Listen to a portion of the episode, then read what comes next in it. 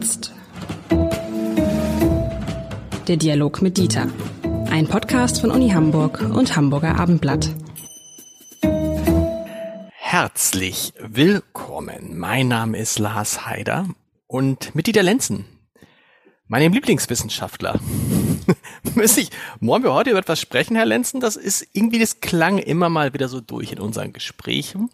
Und davon sind wir mehr, der eine ist ein bisschen mehr, der andere aber auch schon ganz schön betroffen, aber noch ein Tick weniger. Wir reden über die Frage, werden die Alten diskriminiert in Deutschland? Und ich hätte vor zehn Jahren gesagt, nein. Nun bin ich aber auch schon über 50 und würde noch sagen, jein. Ähm, also man hat ja schon den Eindruck, so, oder man hatte den Eindruck in der Vergangenheit, ja, die Älteren sind da, aber so richtig brauchen wir sie irgendwann nicht mehr. Dann sollen die mal in Ruhestand gehen und ähm, es gab eine ganze Zeit, wo dann Altersteilzeit der große Renner war, wo man dann versucht hat, die Älteren noch früher loszuwerden aus dem beruflichen Umfeld. Und ich muss sagen, jetzt, wenn man das rückschauend sich anguckt, hatte das schon teilweise was von einer Diskriminierung, die sich vielleicht in den nächsten Jahren rächen könnte. Ähm, denn die, die sich diskriminiert fühlen oder noch fühlen werden, die werden wir wahrscheinlich brauchen in den nächsten Jahren und Jahrzehnten. Und zwar vor allen Dingen im Beruf. Ja, das ist so. Einen guten Tag in die Runde, äh, auch meinerseits. Ähm, ja, Sie sind ja vergleichsweise jung, insofern betrifft es Sie vielleicht äh, noch nicht, jedenfalls äh, gefühlt nicht unbedingt, wie auch immer. Ähm, ich bin absoluter Überzeugung, und zwar nicht deswegen, weil ich älter bin als Sie, dass es sowas wie Diskriminierung auch per Alter gibt. Ähm, Diskriminierung heißt ja zunächst mal nichts anderes als Unterscheidung. Ähm, aber das Entscheidende dabei ist ja die Frage, anhand welcher Kriterien wird entschieden und sind diese Kriterien so, dass sie denen, die diskriminiert werden, schaden. Und genau das äh, ist der Fall. Wir haben ja äh, Diskriminierungsvorgänge in allen möglichen Bereichen. Äh, wir haben sie äh, hinsichtlich der Geschlechter, wir haben sie hinsichtlich ähm, der ethnischen Herkunft. Da fällt uns viel ein. Und immer dann, wenn von solchen Diskriminierungen die Rede ist, sagen wir, ähm, es wird eine Gruppe, die diskriminiert wird, mit Vorurteilen überzogen oder man begegnet ihnen mit Vorurteilen, man begegnet mit der Unterstellung von Stereotypen, äh, die sind ja so und so, ähm, oder eben zieht auch Kurzschlüsse daraus ähm, aus solchen Vorurteilen und Stereotypen, weil das so sei, müsse man so und so mit ihnen umgehen. Äh, und da fallen uns natürlich viele Beispiele ein. Also bei den Alten, weil sie eigentlich ein bisschen Tüteretü im Kopf sind, darf man das nicht so ernst nehmen, was sie sagen. Oder äh, weil sie sowieso nicht richtig laufen können, ist es doch am einfachsten, wir lassen sie gar nicht laufen, sondern tun sie in ein Heim. Von dieser Sorte gibt es natürlich ganz viele äh, Diskriminierungselemente gegenüber Alten. Äh, und äh, das äh, muss als nächstes ähm, auf den Tisch kommen. Wir haben das ja schon mal gehabt. Einige Jahrzehnte ist es her, als eine Partei entstand, die der Grün, der Grauen Panther, die sich dieser Sache angenommen haben aber inzwischen ist es natürlich keine Frage. Wir haben eine ökonomische Diskriminierung. Das heißt, die Älteren sind ja einfach ökonomisch schlechter gestellt in aller Regel als die, die im aktiven Berufsleben sind oder äh, andere Formen von Transferleistungen äh, entgegennehmen. Äh, sie sind äh, diskriminiert in Bezug auf die Teilhabe am gesellschaftlichen Leben. Also äh, zum Beispiel, wenn Sie Oberbürgermeister werden wollen, dürfen Sie nicht älter als 65 sein. Das ist gesetzlich geregelt. Und sagt, wieso eigentlich? Absurd, weil Bundeskanzler können Sie auch noch mit 90 sein. So ist es. Und es gibt ja auch ein gutes Beispiel dafür. Adenauer war das, ähm, der dieses Alter erreicht hat und erst mit 78 zum ersten Mal überhaupt Bundeskanzler wurde. Ähm, es ist die Frage nach dem Recht auf Arbeit. Auch hier gibt es eine Diskriminierung. Und man sagt, ab einem bestimmten Alter äh, verfällt das Recht, in seiner Stelle zu bleiben und weiterzuarbeiten. Ähm, und da fallen uns viele Dinge ein, was in den USA übrigens nicht so ist. Äh, da hat der Supreme Court irgendwann eine Entscheidung getroffen, dass zum Beispiel Professoren, Professorinnen bis zum letzten Atemzug zu beschäftigen sind. Nicht zu dulden, sondern zu beschäftigen sind. Und sie dürfen auch lehren, auch wenn es Unfug ist. Also stimmt, die, und die Diskriminierung beginnt ja schon äh, im jungen Jahren. Ich weiß, mein erster Vertrag, den ich unterschrieben habe als Redakteur beim Hamburger Abendblatt, nee, als Volontär, nee, Volontär, als Redakteur beim Hamburger Abendblatt, der hatte dann einen Passus, äh, dieser Vertrag endet automatisch mit dem, und das war dann der Eintritt äh, ins 65. Lebensjahr. Und du weißt schon, okay, egal wie du dich anstrengst, egal wie viel Spaß du hast, da endet das, was ja total absurd ist. Alles ist absurd und es ist diskriminierend. Das hat ja eine andere Herkunft. Ursprünglich war das ja als eine Wohltat gedacht, in genau. dem Sinne, dass die Menschen in dem Alter einfach nicht mehr arbeiten können, äh, in äh, einer Welt, in der die körperliche Arbeit im Mittelpunkt stand und die Körper einfach verbraucht waren. Ähm, inzwischen haben die Dinge sich umgekehrt. Arbeiten zu dürfen äh, ist ein Privileg und äh, hier handelt es sich dann um die Wegnahme von Privilegien. Also diskriminieren schon, also das heißt, es betrifft ja jetzt irgendwie jeden. Ändert sich das jetzt oder wird sich das deswegen ändern, weil die, die jetzt diskriminiert werden, die Altersdiskriminierten, so wie Sie und bald auch ich, jetzt in die Mehrheit kommen? Weil wir einfach schlicht die Mehrheit sind und weil wir, weil wir, weil, weil deshalb erstens man deshalb darauf aufmerksam macht, zweitens man seine Rechte dadurch besser durchsetzen kann und drittens man vielleicht gar keine Partei mehr braucht, ähm, wie die Grauen Panther, weil ähm, keine Partei auf diese Wählerinnen und Wähler verzichten können, weil die geburtenstarken Jahrgänge sind ja jetzt bald die über 60-Jährigen, die entscheiden die nächsten Wahlen in den nächsten Jahrzehnten. Wenn die Parteiverantwortlichen bei Verstand sind, äh, dann äh, stellen sie das in Rechnung und stellen sich ein bisschen um äh, von der Feier der Jugend auf die Feier der Menschlichkeit und das umfasst natürlich alle äh, Altersklassen. Ähm, mit anderen Worten, man wird sich schon allein, um Wahlen gewinnen zu können, umstellen müssen und ähm, Parteiprogrammelemente haben müssen, äh, die den Alten entgegenkommen, äh, ihnen mehr Freiheiten einräumen, mehr Unterstützung, damit meine ich jetzt nicht äh, unbedingt Geld, Unterstützung bei der Teilhabe am Leben, und da geht es jetzt weniger um die Oberbürgermeister, aber auch an vielen anderen Elementen können wir ja sehen, dass die Teilnahme erschwert ist ähm, vom, äh, von der Art und Weise, wie im Internet, sagen wir, Sprache verwendet wird oder in der Darstellung schlicht, äh, was äh, für die äh, Sehfähigkeiten von Älteren ähm, unterschiedlich sein mag, ähm, bis hin zu der Frage des Hörens, also die Sinne ähm, zu berücksichtigen, die den Älteren zur Verfügung stehen oder nicht mehr in einem ausreichenden Meister zur Verfügung stehen. Das ist ein ganz, ganz weites Feld, was, glaube ich, noch gar nicht richtig durchschritten ist. Im Übrigen auch nicht nur im Interesse äh, der Individuen, die diskriminiert sind, sondern auch einer Gesellschaft, die sich selber schadet, äh, wenn sie bestimmte Teile der Gesellschaft ausschließt aus dem, wie soll man sagen, Produktivvermögen mhm. äh, der Gesellschaft als Ganzer. Das Wissen, die Erfahrung, ähm, auch, ähm, sagen wir mal, eine mentale Einstellung ähm, gegenüber den Allfälligkeiten des Lebens. Äh, man sagt, ältere Menschen sind etwas gelassener. Diese Gelassenheit kann mancher Jüngere auch gebrauchen und möglicherweise auch abschauen bei älteren Vorbildern. Äh, es ist am Ende nicht alles so schlimm, wie es sich am Anfang darstellt. Und Sie haben es gerade schon angesprochen, ähm, wir können auf die Älteren, auf die Arbeitskraft schlicht nicht verzichten. Wir steuern jetzt in eine Phase, äh, von der Experten sagen, dass wir eigentlich in Deutschland 400.000 Zuwanderinnen und Zuwanderer aus dem Ausland im Saldo jedes Jahr bräuchten, um die Abgänge in den Ruhestand ähm, ausgleichen zu können. Diese 400.000 Zuwanderer im Saldo werden wir nicht bekommen.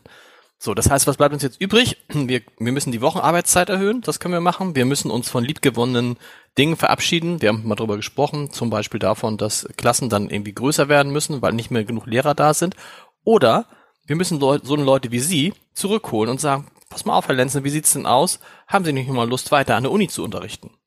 Weil wir haben einfach nicht mehr genug Professoren und Professoren. Das ist ohne, sozusagen ohne das, das Rückholen der älteren Menschen in den Beruf, ob nun in, ob nun Vollzeit oder Teilzeit wahrscheinlich, wird es gar nicht funktionieren. Dann werden wir unser Leben, so wie wir es jetzt führen, in 10, 15 Jahren nicht mehr leben können, weil einfach nicht genug junge Leute da sind. Man muss aufpassen, dass man die ältere äh, Generation nicht gegen die nachwachsende Generation ausspielt. Der Gedanke kommt mir, wenn Sie über Professorinnen und Professoren sprechen. Hier gibt es ja äh, zurzeit gerade eine heftige Debatte über die Frage, ähm, wie man das schafft, dass äh, junger wissenschaftlicher Nachwuchs auch zuverlässig in äh, Professorenkarrieren hineingeführt wird. Ähm, das äh, konkurriert natürlich mit der Frage, ähm, ob es äh, vielleicht klüger ist oder auch genauso klug ist, ähm, Wissenschaftler länger zu beschäftigen. Diese Möglichkeit besteht, das sollte man an dieser Stelle erwähnen. Und Hamburg ist hier auch ein bisschen vorbildlich, insofern es mit einigen anderen Ländern zusammen die Möglichkeit geschaffen hat, dass pensionierte Professorinnen und Professoren bis zum 75. Lebensjahr als sogenannte Seniorprofessoren weitergeführt werden können. Mhm. Die bekommen ihre Pension und dann äh, die Differenz bis zum bisherigen Gehalt und arbeiten komplett weiter so, als ob nichts gewesen wäre. Das kann man sich natürlich in anderen Berufen auch vorstellen. Äh, in denen eine vergleichbare Tätigkeit äh, vorliegt. Das sind natürlich Verwaltungsberufe und vieles andere. Man wird dabei vielleicht regelhafter schauen müssen, wie ist äh, die Arbeitsleistung, ist das noch zumutbar? Und vor allen Dingen die Frage, die Sie gerade angesprochen haben, müssen das eigentlich 100 Prozent Arbeitszeit in der Woche sein? Wahrscheinlich nicht. Aber äh, selbst wenn es nur 50 Prozent sind, kann das sehr hilfreich sein. Man spricht gerade in Bezug auf diese Arbeitsleistung von Betriebswissen, was nicht verloren gehen darf. Und das ist natürlich genau das Problem. Die Debatte hat im Übrigen vor, ich denke, 10, 15 Jahren bereits in den großen Produktionsbetrieben bei den Autoherstellern begonnen, die da schon angefangen haben, äh, Rentner wieder zurückzuholen, äh, weil sie keinen Nachwuchs hatten, der überhaupt mit dem Betriebswissen von Maschinen bis äh, zu den sozialen Verhältnissen im Betrieb umgehen konnte. Und Sie sagen das gerade, man muss aufpassen, dass es nicht irgendwie zu einem zu, zu Zerwürfnissen von älteren und jüngeren äh, Generationen kommt. Was ich mich mal frage, wenn man so bei Unternehmen zuhört, die sagen, wie erreichen wir die jüngeren Leute? Dann ist das sicherlich ein total valider Punkt. Man muss die jüngeren Leute erreichen. Einerseits. Andererseits ist man als Unternehmen nicht schlau, wenn man erstmal sagt, okay, wie erreichen wir die mittelalteren und älteren Leute, weil die Gruppe ja viel größer ist. Was nützt es mir, wenn ich mit Produkt XYZ eine junge Zielgruppe erreiche, die ist zwar jung und vielleicht äh, ist sie dann länger an diesem Produkt interessiert, aber die ist ja klein. Die interessanten Zielgruppen sind doch in, in der Zwischenzeit nicht die 20, 30, 40, 20, 30-Jährigen, sondern eher die 50, 60-Jährigen, weil das so riesige Gruppen sind. Rein quantitativ ist das richtig. Man muss natürlich betrachten, was die Leistungsfähigkeit dieses Teils der Gesellschaft äh, betrifft und auch die Leistungsbereitschaft. Ähm, wir haben ja eine Diskursgeschichte hinter uns von 30, 40, 50 Jahren, wo die Absenkung des Rentenalters vor Ruhestand als Stichwort mhm. als sozialer Fortschritt gewertet worden ist, mit der Nebenfolge, dass äh, jeder sich sozusagen rechtfertigen muss, wenn er diesen Vorruhestand nicht wahrnimmt in der gesellschaftlich. Wieso hörst du nicht auf zu arbeiten? Wieso machst du denn überhaupt noch weiter? Ja. Das ist Unfug. Ähm, das heißt, dieser Switch, den wir im Kopf brauchen, zu sagen, ich mache weiter, weil ich es A gerne mache und B, weil ich äh, die Gesellschaft ist vielleicht ein bisschen großflächig, aber meinen Betrieb nicht im Stich lassen will, mhm. weil ich es gerne tue. Mhm. Äh, das heißt, das muss positiv belegt werden, ähnlich wie das Nichtrauchen. Aber das ist ja nochmal die, die andere Frage ist die Konzentration auf, auf jüngere Leute in Firmen führt ja dazu, dass man auch in Firmen versucht, möglichst viele jüngere Leute zu beschäftigen. Ist das nicht ein Irrweg? Im Moment zumindest, weil die, sozusagen, wenn man nur an Umsätze denkt, weil die Menschen, die viel Geld haben und die selber viele sind, das sind halt die Älteren. Also wäre es nicht sinnvoll wie, war ein gutes Beispiel, RTL ist gerade auf dem Weg, hin, sich zu orientieren zu der Zielgruppe, die das ZDF immer erreicht hat. Und das machen die ja nicht, weil sie jetzt so cool finden, was das ZDF macht, vielleicht schon, sondern das machen sie, weil sie sehen, Moment, das ist die Zielgruppe, die guckt noch lineares Fernsehen und das sind viele und die haben Zeit, Fernsehen zu sehen. Warum sollen wir uns dann auf die, wie bisher, auf die 30- bis 40-Jährigen konzentrieren? Will sagen, ähm, dadurch, dass diese, diese Gruppe, in der viele Menschen leben, älter wird, muss man doch auch als Unternehmen gucken, wie erreiche ich diese Gruppe, die jetzt älter geworden ist, weil das sind die, wo das Geld ist. Ja, das ist richtig. Man muss jetzt natürlich schauen, was man von diesem Geld will. Wenn es um Konsum geht, äh, dann ist das zweifellos richtig. Natürlich mhm. ist das eine große Gruppe, die auf der anderen Seite aber nicht mehr in der Situation ist, dass sie alles neu kaufen muss. Sie müssen sich nicht einrichten, sie müssen äh, kein Haus mehr bauen und viele andere Dinge tun, vielleicht auch nicht jeder Mode folgen. Insofern sind sie begrenzt interessant, rein mengenmäßig ja, aber was den Innovationswillen angeht, äh, modische Innovationen, denen zu folgen, vielleicht in dem Maße nicht. Gleichwohl, das ist richtig. Ähm, die Versuche, die ältere Generation, das kann man in der Werbung sehen seit einigen Jahrzehnten, ähm, auf jung zu trimmen und sie dadurch zu Konsumenten zu machen, ähm, war aus heutiger Sicht natürlich ein Irrweg, zu sagen, äh, die 60-jährige Frau, um irgendein Beispiel zu nehmen, muss auch keine Falten haben und kann aussehen wie eine 30-jährige. Dann wurde ja häufig dann mit Bildern gearbeitet, die retuschiert waren, um zu sagen, die Mutter sieht genauso aus wie die Tochter umgekehrt. Ähm, das heißt, die Feier des Jungen äh, als, das, als das Muster eines gesellschaftlichen Vorbildes äh, muss problematisiert werden, denn sonst, und ich würde diesen Begriff einfach mal ins Feld führen, denn sonst rutschen wir in so eine Art Altersrassismus hinein. Mhm. Äh, denn hier geht es um körperliche Merkmale. Äh, das ist ähnlich bei ethnischer Herkunft, geht es auch um körperliche Merkmale. Also insofern ist das nicht irgendwas, sondern im Grunde ähnlich äh, zu beurteilen wie andere Formen von Diskriminierung, die nicht einfach hingenommen werden müssen und dürfen. Haben Sie das gespürt? Sie haben ja weit über 70, weit über 70, aber Sie, Sie waren noch mit, mit, mit mehr als 70 ähm, Präsident der Uni Hamburg. Haben Sie das gespürt? Dass da, also, oh, das sitzt ja da immer noch. Äh, also ich habe das ja bis 74 gemacht, genau. also Anfang dieses Jahres. Ähm, nein, eigentlich nicht. Ähm, es mag sein, dass Menschen sowas hegen und sagen, das sagt er jetzt nur, weil er so alt ist oder so, aber äh, niemand ist so unhöflich, das dann direkt zu sagen oder so unvorsichtig, weil man denkt, wer weiß, was dann passiert. Das kann sein, das weiß ich nicht. Ähm, aber äh, man spürt etwas anderes und ist irritiert. Ich würde sagen, in den letzten zwei, drei Jahren vermehrt, und ich frage mich, ob das an Corona oder an mir liegt, nämlich, ähm, sie sind irgendwo und es fällt ihnen etwas hin, irgendwas. Mhm. Und es ist tatsächlich so, dass selbst, sagen wir mal, eine 50-jährige Frau dahin stürzt und ähm, einem das aufheben möchte. Ja. Äh, so weit darf es niemals kommen, aber äh, es ist schon irritierend, dass man denkt, oh, ähm, die glauben, ich kann den Bierdeckel nicht wieder aufheben oder das Portemonnaie oder die Münze, die rausgefallen ist. Ähm, und ähm, das ist ja auch schon ein Vorurteil, ein freundliches in diesem Fall. Genau. Wollen, die Menschen wollen einfach nur nett sein. Einfach nur nett sein, das wollen wir auch nicht zerstören, aber das heißt ja umgekehrt, man traut es äh, dem alten Sack nicht zu, dass er sein Portemonnaie selber wieder aufhebt. Ja. War das bei Ihnen, aber war das jetzt eigentlich, das war bei Ihnen jetzt eine, so eine persönliche Entscheidung, dass Sie gesagt haben, ich höre jetzt mit 74 auf. Hätten Sie weitermachen können? Nein, es geht nicht, weil das Gesetz äh, die Grenze bei 75 ist. 75, okay. okay. Ja. Also, also Sie hätten noch dann ein Jahr weiterzumachen. Machen. Aber hätte es das Gesetz nicht gegeben, das meinte ich. Hätten Sie dann weitergemacht? Das wären dann amerikanische Verhältnisse. Ähm, das ist immer schwierig, ähm, mit dem Konjunktiv in historischen Fragen zu reden. Mhm. Ähm, ich glaube eher nicht, weil ich ernsthaft eine ganze Reihe anderer Projekte habe, die ich immer aufgeschoben habe. Und äh, dann kommt man so in die Situation, dass man sagt, aha, äh, eigentlich willst du diese Projekte gar nicht machen, weil du dich denen nicht gewachsen fühlst und äh, schiebst dann sozusagen eine Verpflichtung woanders vor. Das ist gewissermaßen eine Selbsttherapierung. Ähm, also wahrscheinlich eher nicht. Ähm, es ist dann auch so, immer das Gleiche zu machen äh, mit Varianten. Und ich habe 22 Jahre Hochschulleitung gemacht. Äh, das ist dann irgendwann auch gut gewesen und ähm, man hat dann möglicherweise auch nicht mehr die notwendigen Innovations ähm, die da hinkommen, dann macht man besser was anderes, wo man mit den Erfahrungen aus der vorigen Beschäftig äh, Beschäftigung äh, etwas anfangen kann. Gut. Aber wenn man mal zusammenfasst, um was gegen diese Altersdiskriminierung, Altersrassismus zu machen, glaube ich, ist der erste Schritt auch bei all denen, die in dieses, auf dieses Rentenalter zusteuern, dass wir eben dieses, diese, diesen Renteneintritt nicht mehr so feiern, ne? Dass wir nicht irgendwie sagen, das ist jetzt, das, das ist, man hat ja früher, also als ich großgewachsen bin, dachte ich, okay, das Ziel des Lebens ist dieser Ruhestand. Und das ist ja der größte Quatsch, den man sagen kann, oder? Das ist nicht das Ziel des Lebens, der Quatsch. Das Ziel des Lebens ist der Tod. Das ist ohne, äh, Das Ziel des Lebens ist das Leben. Da, ja, das so. ist der und nicht und nicht zu sagen, oh noch, also ich meine, da gibt es ja Leute, die sagen, oh cool, noch 15 Jahre bis zum Ruhestand. Und ich muss sagen, nee, die Vorstellung ist nicht schön.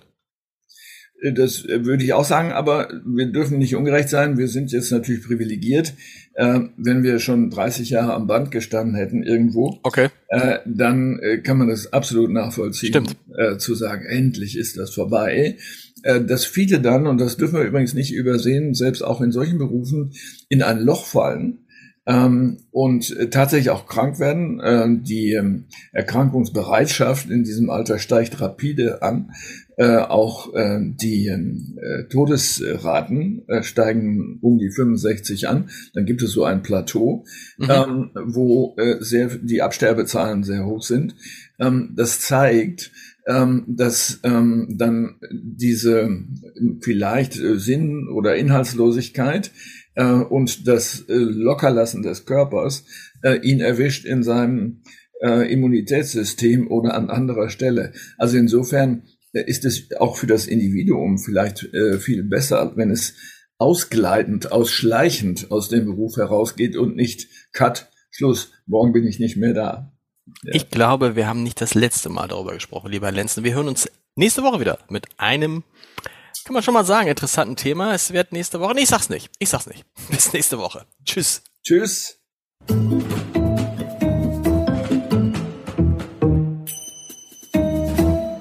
Weitere Podcasts vom Hamburger Abendblatt finden Sie auf abendblatt.de slash podcast.